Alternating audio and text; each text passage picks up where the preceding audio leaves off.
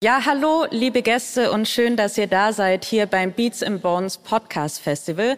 Mein Name ist Elisabeth Kraft, ich bin Wissenschaftsredakteurin bei Welt und neben mir steht Dr. Ursula Immenschuh. Dreimal pro Woche beantworten meine Kolleginnen Sonja Gillert, Antonia Beckermann und ich in diesem Format wissenschaftliche Alltagsfragen.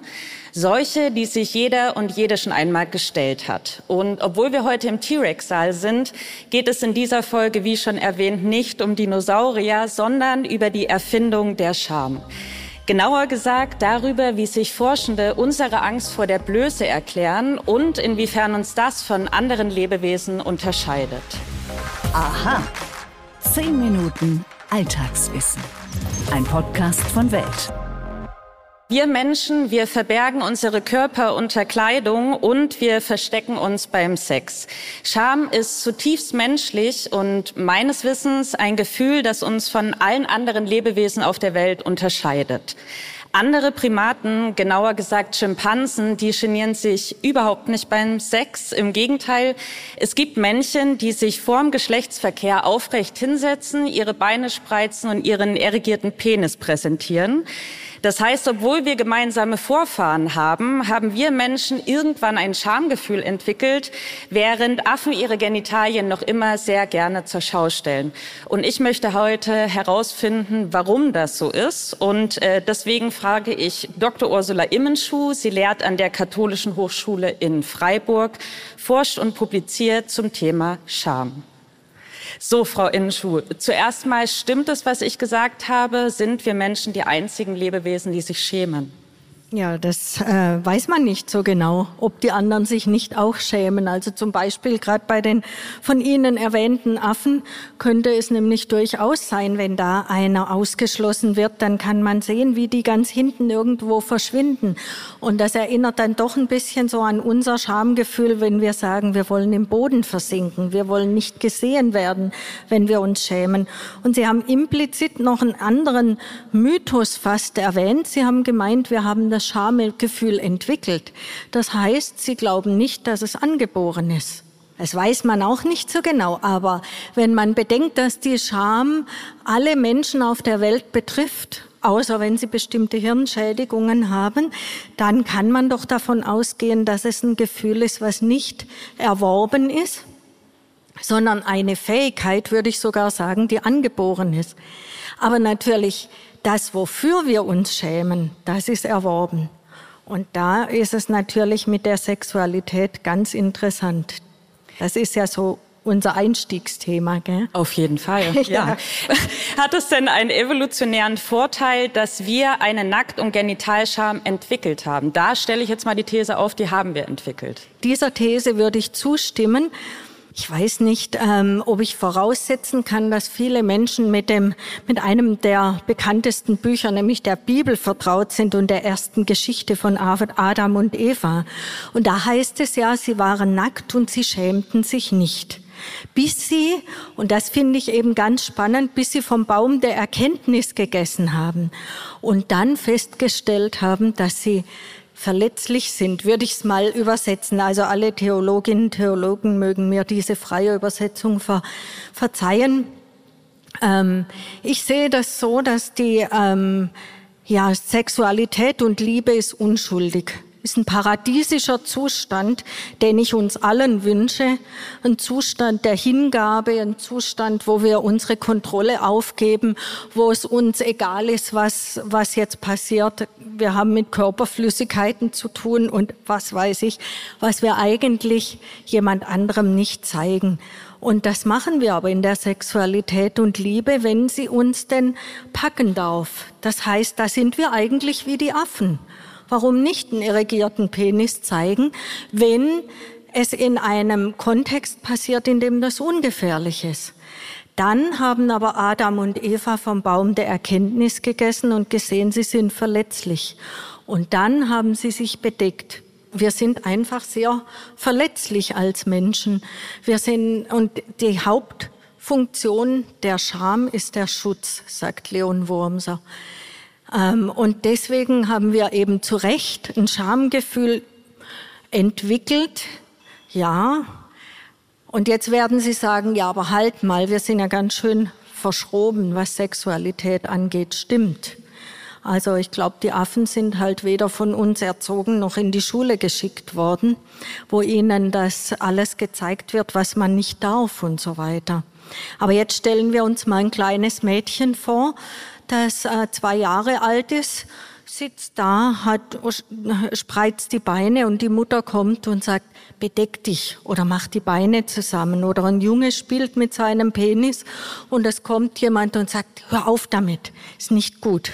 Also ist das eine Erziehungssache. Wir haben das entwickelt, weil es uns anerzogen wurde, wie so viele. Unter anderem. Ja. Also Scham ist universell zum einen. Wir alle haben sie und kennen sie und wir brauchen sie auch, weil sie unsere ja, das füge ich vielleicht noch an dieser Stelle ein. Leon Wormser sagt, die Scham ist die Hüterin der Würde.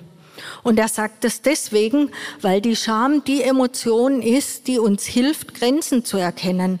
Die hilft uns zu merken, wann kommt, wann ist unsere Würde verletzt. Jetzt machen wir mal kurz einen Einschub zu Würde, ein ganz schillernder Begriff. Ich mache jetzt nur das, was Stefan Marx gesagt hat. Würde heißt, wir haben die vier Grundbedürfnisse erfüllt. Anerkennung, Schutz, Zugehörigkeit und Integrität. Weil die Verletzung dieser Grundbedürfnisse löst Scham aus. Die Verletzung der Grundbedürfnisse wäre die Missachtung. Also wenn ich missachtend angeschaut werde, dann habe ich das Gefühl, mit mir stimmt etwas nicht. Das kennen wahrscheinlich alle hier. Dann fangen wir an, an uns runter zu gucken oder denken, huch, was ist denn jetzt los? Das irritiert uns sofort. Sie würden das vielleicht nicht Schamgefühl nennen, was Sie dann empfinden, aber wir brauchen unbedingt Manche sagen das liebevolle Spiegeln in den Augen der anderen. Das heißt, wir sind ganz stark auf Anerkennung angewiesen und das schon ganz früh in unserem Leben, nämlich schon als Säuglinge. Sie haben ja eben davon gesprochen, dass diese Scham etwas Universelles ist. Jetzt gibt es ja aber manche indigene Völker, die bis heute nackt leben. Und da denke ich mir, dann ist Nacktscham ja doch nichts, was in allen Kulturen vorkommt. Genau.